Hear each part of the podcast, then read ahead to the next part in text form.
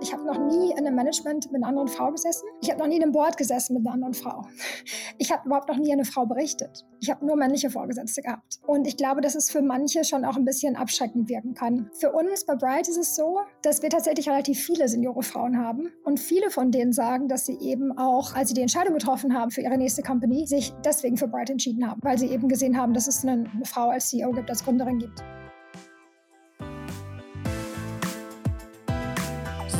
Startup mit Kim Torster. Umgerechnet 56 Millionen Euro. So viel hat das Fintech Bright gerade eingesammelt. Und das ist aktuell auf jeden Fall eine Hausnummer in der Welt der Finanzstartups und war auch der Grund, warum die deutsche Startup-Szene jetzt vermehrt nach Schweden geschaut hat. Dort wurde Bright nämlich 2019 gegründet und zwar von Lena Hackelöhr, die heute auch bei uns zu Gast im Podcast ist. Hallo Lena. Hallo Kim. Schön, dass du da bist. Denn Startup hat sich auf Echtzeitüberweisungen spezialisiert und zwar zum Beispiel direkt vom Endverbraucher an ein Business. So wollt ihr dazu beitragen, dass es weniger Zahlungsausfälle gibt und Betrug soll dadurch auch verringert werden. Lena, du warst fast sieben Jahre bei Klarna, zuletzt als Director Marketing für den Dachraum. Ich habe mich gefragt, willst du mit Bright jetzt deinem alten Arbeitgeber Konkurrenz machen? Nein, eigentlich überhaupt nicht, weil Klarna spielt ja in einer ganz anderen Kategorie im Bereich Buy Now Pay Later und das ist, glaube ich, eine Zahlungsart, die ein anderes Kundensegment ähm, anspricht, größtenteils jedenfalls, oder andere Use Cases bedient. Also ist Bright gar nicht so sehr dafür gedacht, dass man jetzt im Shop direkt bezahlt oder das schon, absolut. Also das ist vielleicht auch immer ganz gut klarzustellen. Wir machen in dem Sinne keine Überweisung, sondern wir sind halt ein Payment-Anbieter. Das heißt, uns kann man natürlich nur ähm, am Point of Sale online sozusagen nutzen. Also nur im Online-Shop oder auf Plattformen, Marktplätze, ähm, you name it. Und insofern, wenn man natürlich ein bisschen zurückgeht, kann man sagen, alle Zahlungsarten stehen irgendwie miteinander in Konkurrenz. Ähm, dann sind wir aber auch eine Konkurrenz für PayPal und im Grunde genommen Kreditkarten natürlich in erster Linie. Aber wenn man davon ausgeht, dass man im Online-Shop diverse diverse Zahlungsmethoden anbieten sollte, um unterschiedliche Kundenpräferenzen abzubilden, dann würde ich sagen, haben wir nicht den gleichen, äh, nicht die gleiche Zielgruppe unbedingt wie Klarna. Okay, ich verstehe. Bright ist dann eine weitere Zahlungsalternative, die man im besten Fall irgendwann dann auswählen kann oder jetzt ja auch schon auswählen kann. Genau. Ich habe es gerade schon gesagt, du warst bei Klarna. Inwiefern hat dich diese Zeit dazu inspiriert, irgendwie selber zu gründen? War dir, du hast was zwischendurch nochmal woanders, aber war dir damals schon klar, dass du gerne selber ein Startup in diesem Bereich gründen möchtest? Damals noch nicht, als ich da war. Also mir war schon klar, dass ich grundsätzlich gerne was gründen würde. Das ja, aber nicht, dass es ausgerechnet diese Zahlungsart und ausgerechnet Bright ist natürlich. Ich glaube, das ist dem geschuldet, dass ich relativ früh zu Klarna gestoßen bin. Also ich habe da 2010 angefangen. Da war das noch ein Unternehmen mit etwas mehr als 100 Mitarbeitern ungefähr. Also noch sehr viel kleiner, als es heute ist natürlich. Und ich habe immer von Stockholm aus gearbeitet. Also über alle Märkte hinweg im Grunde genommen. Ich habe nur zuletzt dann auch speziell mit dem Dachmarkt gearbeitet, weil wir die Sofortüberweisung damals übernommen haben, die natürlich aus Deutschland kam ursprünglich.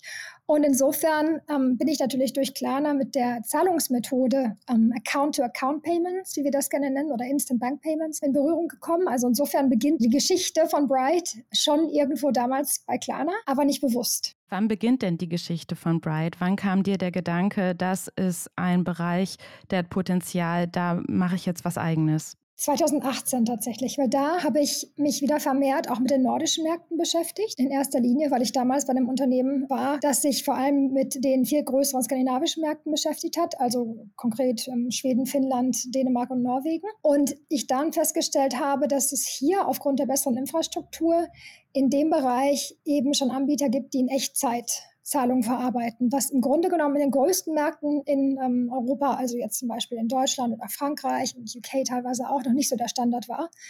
Und habe dann gesehen, dass man da sehr viel mehr Möglichkeiten hat, ein in meinen Augen sehr attraktives Produkt sowohl für Händler als auch für Verbraucher zu bauen. Da hat es eigentlich angefangen. Und deswegen habe ich irgendwann dann meinen Job sozusagen bei der Company, bei der ich vorher war, an den Nagel gehangen und habe dann ähm, Bright gegründet, Anfang 2019. Nimm uns gerne noch mal ein bisschen mit. Also wann ist diese Idee so tatsächlich gereift, ähm, jetzt genau das daraus zu machen, was du daraus gemacht hast, nämlich Bright? Oder war die Idee am Anfang vielleicht sogar noch eine andere? Oft entstehen Startups ja so ein bisschen on the go.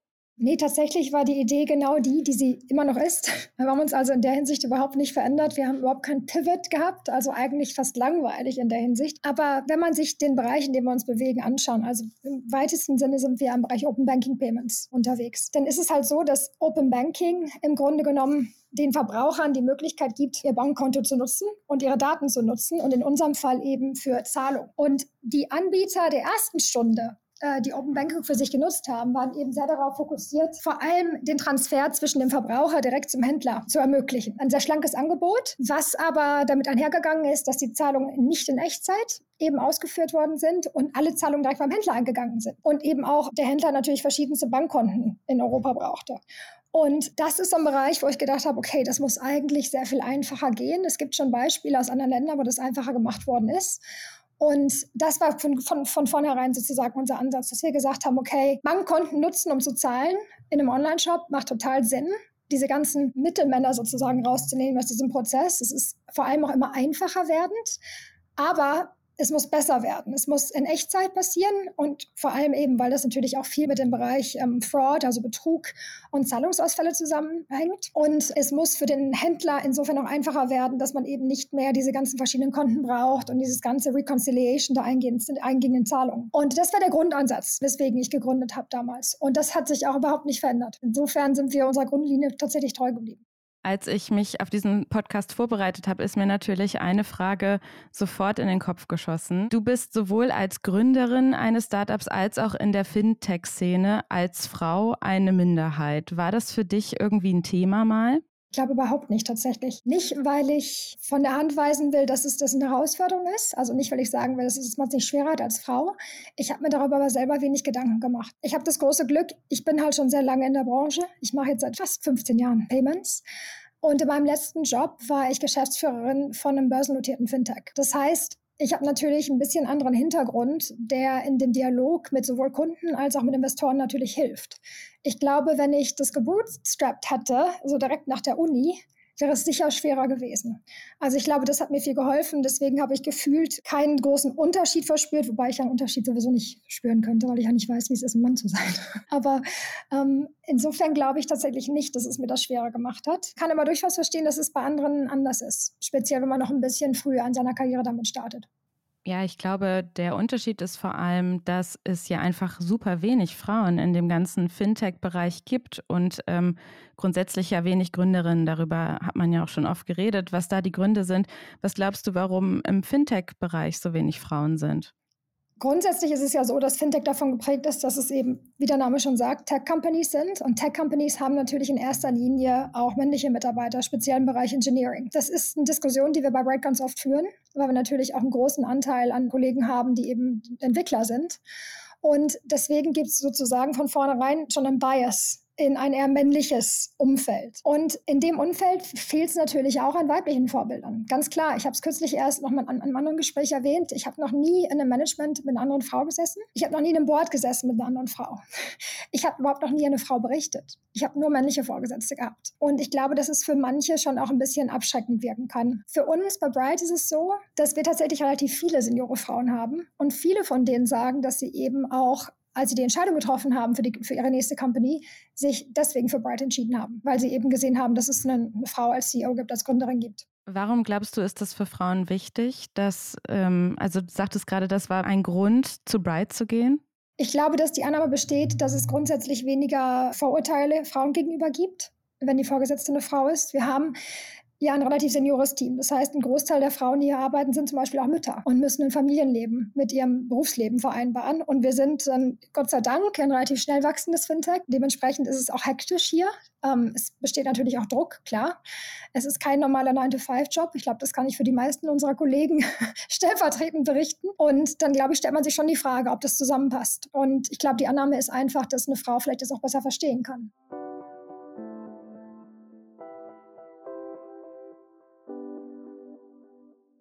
Lena, lass uns gerne mal über Geld sprechen. Ich hatte es tatsächlich im Teaser ja schon angeteasert. Ähm, ihr habt 56 Millionen Euro eingesammelt, also 60 Millionen Dollar.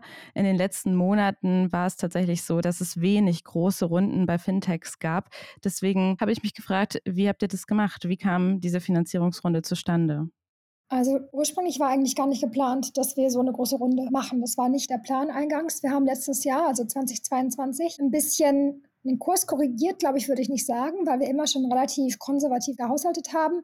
Aber wir haben natürlich das Marktumfeld gesehen. Wir haben natürlich mitbekommen, dass es schwierig ist, sozusagen neue Funds zu bekommen für die Company und haben deswegen, oder vor allem ich natürlich auch als Gründerin, wollte deswegen unbedingt unabhängig bleiben und wollte eben nicht irgendwann mit dem Rücken zur Wand stehen und sagen, okay, jetzt brauchen wir aber ganz dringend Geld. Deswegen haben wir uns auf Profitabilität fokussiert. Nicht, weil wir unbedingt einen Gewinn erwirtschaften wollten, sondern einfach, weil wir kein Geld mehr verbrennen wollten. Und dadurch, dass sich der Markt so stark verändert hat, sind wir dann in 2023 plötzlich sehr attraktiv geworden ähm, für, für VCs. Das war ursprünglich nicht der Plan und es war auch tatsächlich ein bisschen überraschend, weil ich schon gedacht hätte, dass es schwieriger wäre für uns. Und in den Dialogen mit den verschiedenen ähm, Funds hat sich dann rauskristallisiert, ähm, dass vor allem uns gespiegelt worden ist, dass sie glauben, dass wir mehr Potenzial haben, um schneller zu wachsen in Zukunft. Und dementsprechend sind wir da fast so ein bisschen reingeschlittert in diese doch relativ große Summe, ist die ehrliche Antwort. Du hast gerade ein Stichwort gesagt, was ich sehr interessant finde, nämlich konservativ gehaushaltet. Du hast gerade schon erzählt, ihr seid profitabel geworden. Das war auch ein Punkt, über den ich so gestolpert bin, als ich mir auch deinen Lebenslauf angeguckt habe, weil du warst bisher viel im Marketing und ähm, in der Growth-Strategie und so weiter unterwegs. Ich hätte jetzt gedacht, dass jemand wie du mit deinen Erfahrungen und auch weiß, was Marketing und, und Growth irgendwie bewirken kann, dass jemand wie du vielleicht eher darauf setzt, komm, wir machen das Ding jetzt schnell groß und dann geht's weiter. Aber es genau das Gegenteil ist der Fall. Fall. Genau, das liegt daran, dass wir in einem Segment unterwegs sind, was im Grunde genommen, glaube ich, langfristig noch sehr viel Potenzial hat. Das ist eine sehr junge Branche. Wir haben auch immer noch keine Exit-Strategie. Das ist eine Frage, die mir ganz oft gestellt wird, ob wir irgendwie in drei Jahren einen Börsengang oder so äh, oder einen Trade-Sale anstreben. Und das tun wir nicht. Also wir haben ähm, aktuell eine ganz lange Perspektive. Realistischerweise muss man sagen, wenn was natürlich nie was passiert. Aber dementsprechend war so ein ähm, ganz explosionsartiges Wachstum, egal zu welchen Kosten, war eigentlich noch nie unsere Strategie. Ich komme aus dem Bereich Marketing ursprünglich, das stimmt. Und Produkt habe ich auch viel gemacht. Ich glaube, wo wir vielleicht ein bisschen konservativer waren, um das so ein bisschen zu erklären, war, dass wir einfach uns sehr genau angeschaut haben, wie wir das Team wachsen lassen, weil mir wichtig war, dass wir auch mit den Leuten gut umgehen. Und das schnelle Wachstum, wenn sich das Marktumfeld verändert, geht ja dann auch mit Kündigungswellen einher. Das haben wir auch ganz viel gesehen, auch im letzten Jahr. Und davor ist natürlich niemand gefeit. Mir ist es auch ganz wichtig, dass ich da nicht irgendwie sagen will, dass jemand schlecht gewirtschaftet hat, der kündigen musste, auf keinen Fall. Aber wir arbeiten halt mit einem B2B2C-Geschäftsmodell. Das heißt, unsere Kunden sind ja im ersten Schritt die Händler. Und da geht es halt nicht um große Marketingkampagnen im ersten Schritt, sondern man kann da schon relativ genau anschauen, wie die Pipeline sich entwickelt und dementsprechend eben dann die Company skalieren. Und da waren wir halt eher vorsichtig. Also wir haben zum Beispiel nicht over-recruited und ähm, das ist natürlich einer unserer größten Kostenposten, sind ja die Mitarbeiter. Also da waren wir halt vorsichtiger. Deswegen sind wir auch noch vor gar nicht so langer Zeit ein sehr kleines Team gewesen. Ich glaube, vor 18 Monaten waren wir noch 30. Jetzt sind wir 100. Und dieses schnelle Wachstum ist dann halt tatsächlich eher in diesem Jahr gekommen, jetzt nicht in der Vergangenheit. Du sprichst hier tatsächlich sehr viele Dinge an, die viele Gründer, glaube ich, bei ihrer Erstgründung tatsächlich falsch machen. Bright ist auch deine erste Gründung, oder? Ja, stimmt, ja. Hast du dir vorher viel Gedanken darüber gemacht, wie die nächsten Schritte aussehen? Oder hast du aus anderen Fehlern gelernt? Wie ist deine Strategie?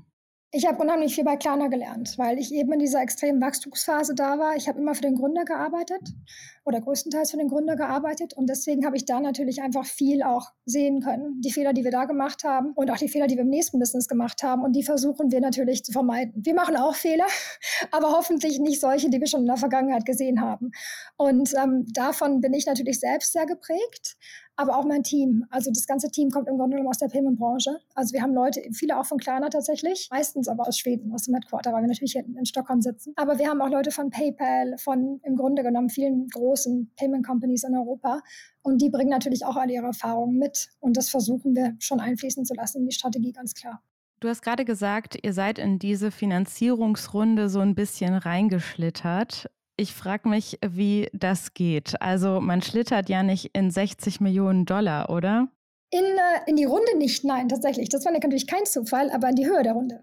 Ähm, das hat sich etwas zufällig ergeben. Das hat sich auch im Dialog mit ähm, unserem ähm, Lead-Investor tatsächlich ergeben, also Dawn Capital, weil die sich einfach schon relativ gut am Markt auch auskennen und im Grunde genommen gesagt haben, ganz ehrlich, wir glauben, ihr solltet auch größer denken, ähm, was diese Runde angeht. Und das, das hat sich tatsächlich so ein bisschen zufällig ergeben, muss ich gestehen. Also ich bin überhaupt nicht in den Markt gegangen und habe gesagt, ich möchte jetzt Betrag X, ähm, sondern wir haben einfach mit den Funds, mit denen wir in der Vergangenheit schon viel Kontakt hatten, gesprochen und haben dementsprechend auch unsere Investoren zum Beispiel ausgewählt. Also wir haben ganz bewusst diese beiden Funds gewählt, also Dawn und Headline ist ja der zweite Investor, weil wir das Gefühl hatten, das sind Teams, die die Branche gut verstehen, die eine sehr gute Hypothese haben für unseren Markt und dementsprechend hat sich das aus den Dialogen da ergeben.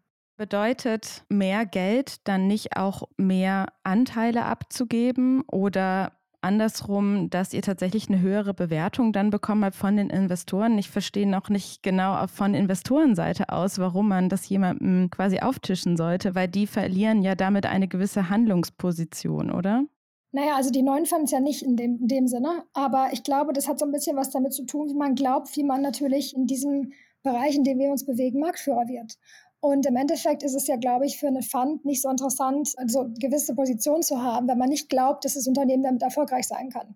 Und insofern glaube ich schon, dass aus deren Perspektive die, ähm, die Winning Strategy sozusagen gewesen ist für uns. Und ähm, aus den Dialogen hat sich das auch ergeben. Also wir haben natürlich einen Blick auf den Markt, auch auf die Konkurrenz, der sich vor allem an dem bewegt, wie das Produkt aussieht und mit welchen Kunden da Erfolg, äh, erfolgreich zusammengearbeitet wird. Ich glaube, Investoren haben nochmal ein bisschen eine andere Perspektive, die ja auch vielleicht unter anderem beinhaltet, wie viele andere Unternehmen ähm, quasi geraced haben. Und es ist schon ein Bereich, in dem wir aktuell sind, der sehr, sehr stark wächst und wo man auch, glaube ich, eine gewisse Größe in den Markt bringen ähm, muss, um eben damit den großen Kunden erfolgreich zu sein. Also natürlich beschwert man sich nicht, wenn äh, vor allem, das klingt ja auch so, als würde dieser Investor wirklich an euch glauben, aber das ist ja auch mit einem bestimmten Druck verbunden. Hat dir das nicht auch irgendwie Angst gemacht? Nee, überhaupt nicht, weil ich komme ja aus dem, ähm, also wie gesagt, Kleiner war ja auch ein Venture-backed Business sozusagen und auch mit sehr großen Finanzierungsrunden. Insofern glaube ich, habe ich da keine Illusion gehabt, was das angeht. Das war von vornherein klar, dass wenn wir uns für diese Route entscheiden, mit einem größeren VC auch zusammenzuarbeiten, dass es auch mit Druck einhergeht. Und ich glaube, dem Team ist es auch klar. Also insofern, Angst macht es mir nicht, aber ich habe natürlich auch Respekt davor, keine Frage. Ich habe vor allem auch Respekt davor, dass andere Leute uns so viel Geld gegeben haben, auf ganz persönlicher Ebene und sehe dann vielleicht eher die Verantwortung als jetzt den persönlichen Druck. Insofern ähm, überrascht es uns nicht natürlich, dass es jetzt wahrscheinlich die Journey Journey ist sozusagen, die vor uns liegt. Aber wir haben da äh, Respekt und sind aber zuversichtlich, glaube ich. Ja, ich glaube, Respekt ist das bessere Wort als Angst. Hast du besser gewählt als ich auf jeden Fall. Aber darauf wollte ich hinaus, ja. Wir haben tatsächlich bei Gründerszene vor kurzem euer Pitch-Deck veröffentlichen dürfen und ich habe es mir im Vorfeld äh, nochmal angeschaut und ich würde aber auch gerne von dir wissen, was glaubst du denn, welcher Aspekt dieses Pitch-Decks war jetzt vielleicht auch aus Retro-Perspektive betrachtet am wichtigsten? Ich glaube, sehr viel hängt damit zusammen, wie wir unsere Infrastruktur aufgebaut haben. Ähm, und wie wir, das haben wir natürlich dann auch teilweise verbal nochmal mehr im Detail beschrieben, aber es gibt halt viele Anbieter am Markt, die ihr Produkt auf anderen Anbietern aufgebaut haben und dementsprechend natürlich auch davon abhängig sind, dass diese Anbieter erstens natürlich länger am Markt bleiben, zweitens immer ein großes Produkt oder ein gutes Produkt bieten und wir haben halt unsere Technologie sozusagen von A bis Z komplett selber entwickelt. Und das ist, glaube ich, langfristig für uns ein Vorteil, nicht nur was die Qualität angeht, aber eben auch was die Margen angeht, in einem Bereich, die natürlich auch verspricht, für den Händler Kosten einzusparen. Ähm, dementsprechend eben nicht vielleicht diese Riesenmargen hat, die man aus der Vergangenheit im Payment-Business kennt. Und es war ein Thema definitiv, in den Gesprächen war natürlich, okay, wie entwickelt sich der, der Price Point in dieser Kategorie langfristig und wie könnt ihr damit umgehen? Und das ist, glaube ich, ein ganz wichtiger Aspekt gewesen. Also das Produkt und die Infrastruktur und dass wir es eben komplett selber aufgebaut haben und dass es deswegen eben sehr skalierbar ist. Und gab es auch andersrum Stellen in diesem Pitch-Deck, wo, wo die Investoren viele Fragen gestellt haben, wo du das Gefühl hattest, okay, das hätte man vielleicht klarer machen müssen oder so? Ja, gab es auch, absolut. In unserem Bereich in erster Linie ähm, das Verbrauchererlebnis. Konkret die Frage, gibt es nicht schon diverse Zahlungsmethoden heutzutage an jedem ähm, Online-Shop und an jedem Checkout? Warum wird sich denn ein Verbraucher dafür entscheiden, mit einer Zahlungsart wie Bright zu zahlen? Und wie bekommt ihr das eigentlich hin? Und ich glaube, das haben wir im Dialog ganz gut rausstellen können, haben wir aber nicht wirklich im Deck wirklich jetzt mit, mit mehreren Slides belegt. Aber das ist eine gute Frage. Erklär doch mal. Die Antwort in meinen Augen liegt darin, dass es tatsächlich sehr einfach ist, das zu nutzen. Also wenn du mit Bright bezahlst, dann brauchst du nichts anderes als ein Bankkonto. Du musst nichts runterladen, du musst dich anmelden, du musst dir kein Passwort merken, ähm, du musst dich nirgendwo einloggen. Äh, das fällt alles weg. Du brauchst nur dein Konto. Das heißt, jeder, der in Europa ein Konto hat und in dem Markt ähm, sozusagen einkaufen will, in dem wir unterwegs sind, kann direkt Bright auch nutzen. Und sehr viel liegt also im Grunde genommen in der Einfachheit des Produkts, aber eben auch, dass man nur Daten eingeben muss, die man sowieso auswendig kennt. Also wenn man es zum Beispiel mit einer Kreditkarte vergleicht, dann wissen viele Leute ihre Kreditkarte nicht auswendig oder ihre Kreditkartennummer, besser gesagt. Aber fast alle wissen, wie sie sich in ihre Online-Bank einloggen über ihre Online-Banking-App auf ihrem Handy. Und das ist eben ganz klar der Faktor, der, glaube ich, ähm, also diese Einfachheit und das Auswendigwissen, was eine ganz große Rolle spielt bei uns. Okay, das klingt für mich natürlich äh, sinnvoll. Ich muss aber sagen, ich habe da gerade an sofort irgendwie dran gedacht, wie mache ich das denn? Und da fällt mir sofort PayPal oder sowas wie Apple Pay oder so, das Pendant von Samsung und Google und so weiter ein. Inwiefern könnt ihr euch davon abgrenzen? Ähm, das ist natürlich eine ganz andere Zahlungsart im Grunde genommen und die auch ihre Berechtigung hat. Also ich glaube, unsere Ambition ist nicht, dass wir sämtliche anderen Zahlungsarten ersetzen. Unsere Ambition ist tatsächlich vor allem im Bereich Kreditkartenzahlung konkurrenzfähig zu sein. Und da ist es so, dass der Händler natürlich eine große Incentivierung hat, uns zum Beispiel anzubieten im Vergleich zu einer normalen Kreditkartenzahlung, weil die eben sehr viel teurer ist. Also selbst wenn der Verbraucher im Grunde genommen, sagen wir mal, indifferent ist in dem Moment, ist es für den Händler ein Gewinn, wenn er mehr und mehr des Volumens auf einen Account-to-Account-Payment wie uns eben rüberschiften kann. Und da kann man auch sehr schön mit den Händlern daran arbeiten tatsächlich. Und ihr sagt, dass ihr damit auch Zahlungsausfälle oder, oder Betrug verhindern wollt. Das ist wahrscheinlich dann auch auf diese Zahlungsart Kreditkarte gemünzt, oder? Also ist es so, dass da viele Zahlungen ausfallen? Also bei der, also Zahlungsausfälle glaube ich vor allem im Vergleich zu den Open Banking Anbietern der ersten Stunde ähm, weil es da tatsächlich dann auch immer mal wieder vorgekommen ist, dadurch oder immer noch vorkommt. Dadurch, dass die Zahlungen nicht in Echtzeit verarbeitet werden, ist teilweise die Kontodeckung gar nicht mehr da. Also wenn man zum Beispiel am Samstag, das kennt man ja auch, ne, also eine Zahlung per Überweisung tätigt, dann wird die erst am Montag abgebucht vom eigenen Konto. Und das gilt im Grunde genommen für Open Banking Zahlungen der ersten Stunde auch. Also für eine Zahlung, die am Wochenende gemacht wird, wird sie oft erst am, am Montag drauf im Grunde genommen abgebucht. Und wenn dann keine Kontodeckung da ist, es gibt eben einen Zahlungsausfall. Aber das Betrugsthema bezieht sich tatsächlich eher auf die Kreditkarten, weil das natürlich immer noch ein Problem ist. Ich glaube, das kennt jeder. Also Kreditkartenbetrug und ähm, das ist, glaube ich, mittlerweile auch dem, dem Verbraucher relativ geläufig, was es bedeuten kann. Und da gibt es halt den Vorteil, dass bei uns eben alle Zahlungen individuell freigegeben werden. Im Grunde genommen über die Online-Banking-App. Also im Beispiel Deutschland ist es über die Online-Banking-App. Und da ist es natürlich sehr viel schwerer, Betrug durchzuführen. Und da muss man schon also kompletten Zugang auf das Konto und auf das Handy idealerweise ähm, der Person haben. Und das ist natürlich schwieriger. Ich habe mir auch nochmal euer Pitch Deck angeguckt und äh, mir ist da vor allem eine Sache ans Auge gesprungen. Ihr gebt an, 2024 werden ungefähr 60 Millionen Menschen Open Banking nutzen, also äh, Drittanbieter, wie ihr es seid, die durch Schnittstellen bestimmte Dienste zur Verfügung stellen. Was glaubst du, warum ist Open Banking so erfolgreich? Ich glaube, das ist eine Zusammenkunft mehrerer Faktoren. Zum einen wird natürlich die Infrastruktur besser. Also die Open Banking APIs beispielsweise, die wir natürlich nutzen für unsere Zahlungen. Also für jeden, der es vielleicht nicht unbedingt kennt, im Rahmen des Open Banking Frameworks müssen also alle Banken APIs für Drittanbieter wie uns zur Verfügung stellen. Die sind besser geworden, verlässlicher und das Verbrauchererlebnis dementsprechend auch besser. Also da sehen wir, dass sie so ein bisschen so langsam die, eine Marktreife sozusagen erreichen, ähm, die das Produkt besser gemacht haben. Zweitens gibt es bessere Instant Payment Infrastruktur. Wir haben ja unser eigenes Netzwerk gebaut, das nennt sich IPN, Bright Instant Payment Network, ähm, mit dem wir eben auch Echtzeitzahlungen in, in Märkten ähm, durchführen können, in denen es aktuell keine Echtzeitinfrastruktur gibt beispielsweise. Und wir sind natürlich auch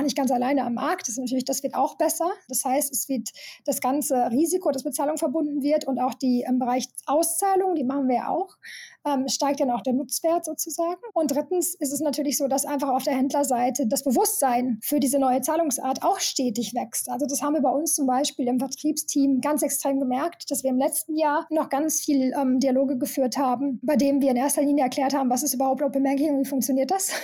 Dieses Jahr 2023 haben wir viel mehr Dialoge, die damit beginnen, dass ein Händler oder Plattform Marktplatz sagt, okay, wir wollen das einführen, jetzt möchten wir gerne verstehen, wer ist der beste Anbieter. Und das ist natürlich für uns ein ganz anderes Gespräch. Also letztes Jahr war noch ganz viel so Education im Grunde genommen. Und jetzt ist es viel mehr ähm, eben Fokus auf unser eigenes Produkt. Und was machen wir anders und natürlich hoffentlich besser als andere. Ich glaube, gerade so Bankprodukte oder Produkte, wo es um Zahlung und Geld geht und so, dass da wahrscheinlich auch insbesondere die Deutschen, so wie ich es jetzt einschätzen würde, sehr vorsichtig sind und ähm, Bedenken haben, ob das wirklich alles so richtig läuft. Ich habe es vorhin schon gesagt, du warst ja sieben Jahre bei Klarna, du hast ja die Anfänge von diesem allen mitbekommen. Kannst du uns da mal ein bisschen mitnehmen? Also wie war das am Anfang? Wie hat sich das verändert, dieses Vertrauen der Menschen in solche Zahlungsmittel? Also als wir bei Klarna angefangen haben, oder in meinem Fall natürlich 2010, als der Kleiner noch relativ jung war, da war auch das ganze Thema E-Commerce noch etwas mehr in den Kinderschuhen. Das war natürlich nicht ganz am Anfang, aber E-Commerce an sich ist damals noch sehr, sehr stark gewachsen. Und damals war es eben so, dass Online-Shopping noch relativ jung war. Das heißt, viele Leute hatten noch ein Vertrauensproblem dem Händler gegenüber. Das heißt, da gab es dann mehr so die Sorge, okay, wenn ich jetzt was online bestelle und ich bezahle das, kriege ich das hinterher auch und ist das Produkt auch okay? Und das war mal in den Anfangsjahren so ein bisschen der Startpunkt, dass wir gesagt haben, okay, aber das ist doch der Rechnungskauf super, weil dann kann man sicher sein, dass man auch wirklich kriegt, was man bestellt hat. Und ähm, dadurch haben wir dann diese Brücke geschlagen sozusagen zwischen Händler und Verbraucher. Das hat sich natürlich extrem geändert, weil ich glaube mittlerweile bei den etablierten Online-Shops, der Markt ist ja auch ziemlich stark konsolidiert mittlerweile, glaube ich, ist das, spielt das keine richtige Rolle mehr. Also ich glaube, dass die wenigsten Leute, die jetzt irgendwie online was bestellen, die, die, die Sorge haben, dass sie es nicht bekommen. Jetzt geht es, glaube ich, eher darum, wie ist es am einfachsten zu zahlen, wie ist es am bequemsten für mich? Wie vielleicht ist es noch, ist es noch am sichersten? Ich glaube, das spielt auch noch eine Rolle. Also es ist immer noch so, dass, dass natürlich Daten, gerade in Deutschland, das ist schon angesprochen, ähm, eine wichtige Rolle spielen. Also insofern hat sich der Markt ähm, dahingehend schon auch verändert, würde ich sagen. Bereitet ihr euch auf die Situation vor, dass vielleicht ein Händler, kommt ja immer wieder vor, dass Händler dann irgendwann Schwierigkeiten bekommen, Zahlungsschwierigkeiten, also selber irgendwie ihre Zulieferer nicht mehr bezahlen können und dann vielleicht Produkte nicht verschicken. Also ich, ich spiele jetzt auf die Situation an, jemand bezahlt mit Bright sofort die Dinge, das Geld ist sofort da, bekommt aber keine Waren. Habt ihr da schon, ich weiß nicht, ob ihr die Erfahrung schon gemacht habt, aber gibt es dafür einen Plan, wie ihr dann vorgeht? Gibt es dann die Möglichkeit, das wieder auch zurückzuholen, das Geld? Das ist im Grunde genommen schon in das Thema Merchant Underwriting bei uns äh, mit eingeflossen. Also wir machen ja auch, bevor wir sozusagen mit einem Geschäftskunden zusammenarbeiten und mit dem Online-Shop, eine KYB, Know Your Business. Das heißt, wir schauen uns schon die, unsere Geschäftspartner vorher an. Natürlich ist man dagegen nie komplett gefeit. Zum Beispiel in der Corona-Pandemie hat man das gesehen. Ne? Also ein typischer Indikator zum Beispiel der Online-Shops, wenn die kurz davor sind, im Grunde genommen ja vielleicht ihr Geschäft aufgeben zu müssen, ist immer, wenn sie sehr viel Ware am Lager haben, beispielsweise. Und das ist natürlich ein Problem, was ganz viele gehabt haben nach der Corona-Pandemie. Das heißt, man kann sich, glaube ich, davor nie komplett schützen, aber wir schauen da bis zu einem gewissen Grad Staat schon in den Anfangstagen sozusagen eine Kooperation drauf. Insofern haben wir das tatsächlich noch nicht gehabt bei uns. Wir haben gerade ursprünglich über eure Finanzierungsrunde gesprochen und ich habe mich gefragt, was habt ihr jetzt mit dem Geld vor? Relativ einfach tatsächlich. Wir sind ja schon relativ europaweit oder über Europa verstreut hinweg sozusagen schon präsent, haben aber nicht unser komplettes Service-Offering in jedem Markt. Das heißt, es geht ein Stück weit auch darum, zum Beispiel die Lücken zu füllen und dafür zu sorgen, dass wir eben nicht nur unsere Auszahlungen, sondern auch unsere Zahlungen, also die Bright Payments, in, in den größeren Märkten anbieten können. Das können wir aktuell noch nicht komplett. Ähm, das heißt, wir investieren da vor allem natürlich auch in unsere Produkt- und Engineering-Teams, definitiv. Und das andere ist tatsächlich, dass wir in ganz vielen Märkten noch keine lokale Vertriebspräsenz haben. Also wir haben ganz viele Märkte in Europa, wo wir schon ähm, Kunden haben und auch schon relativ hohe Payment-Volumina sozusagen abbilden, aber haben eben vor Ort gar keine Bright-Ansprechpartner. Und das möchten wir natürlich gerne ändern. Wir möchten, dass in den großen Märkten, in denen wir Kunden haben, eben auch ein lokales Team zur Verfügung steht, mit dem man sprechen kann. Lena, du hast in Schweden gegründet. Ich habe mal geschaut, du bist schon eine Weile in Schweden. Ähm, du bist aber Deutsch-Schweden, soweit ich weiß. Also hast äh, beide Staatsbürgerschaften, richtig? Genau. Ja. Mhm. Und war es aber auch jemals eine Option für dich, in Deutschland zu gründen? Äh, nee, tatsächlich gar nicht. Für mich war relativ klar, dadurch, dass ich auch nie, ich habe halt nie als Erwachsene in Deutschland gelebt, muss ich auch dazu sagen. Ich habe in meinem ganzen Berufsleben immer nur im Ausland gearbeitet. Und insofern kam für mich Schweden gerade im Bereich Fintech in erster Linie deswegen in Betracht, ähm, weil ich natürlich den Markt sehr gut kenne. Ich kenne die Talente, weil ich eben auch gerade in Stockholm ist es natürlich auch, Stockholm ist ja keine riesige Stadt. Man kennt in der Regel die Leute, die im Bereich Fintech schon länger unterwegs sind. Und es ist ja eine relativ große Branche hier dennoch. Ne? Also man hat ja zum Beispiel mit Klarna, das ist ja nur eine Payment Company, die hier sitzt. Es gibt ja einige andere. Also zum Beispiel iSettle kommt ja auch aus, ähm, aus Stockholm. Und Deutschland habe ich nicht wirklich in Betracht gezogen. Aber hast du die deutsche Startup-Szene so ein bisschen im Blick? Also kannst du den Vergleich ziehen zwischen Schweden und Deutschland? Absolut, weil ich habe ja für Klarna sehr intensiv an dem Deutschlandaufbau mitgearbeitet. Also ich glaube, dass ein Aspekt, der natürlich unterscheidet, ist, dass einfach die technische Infrastruktur in Schweden der Deutschen eben weit voraus ist. Das ist, glaube ich, so ein Aspekt, der klingt ein bisschen schnöd, aber das ist tatsächlich so. Also es ist sehr viel einfacher, schöne digitale Produkte, ich glaube, in Skandinavien insgesamt ähm, zu bauen als in Deutschland.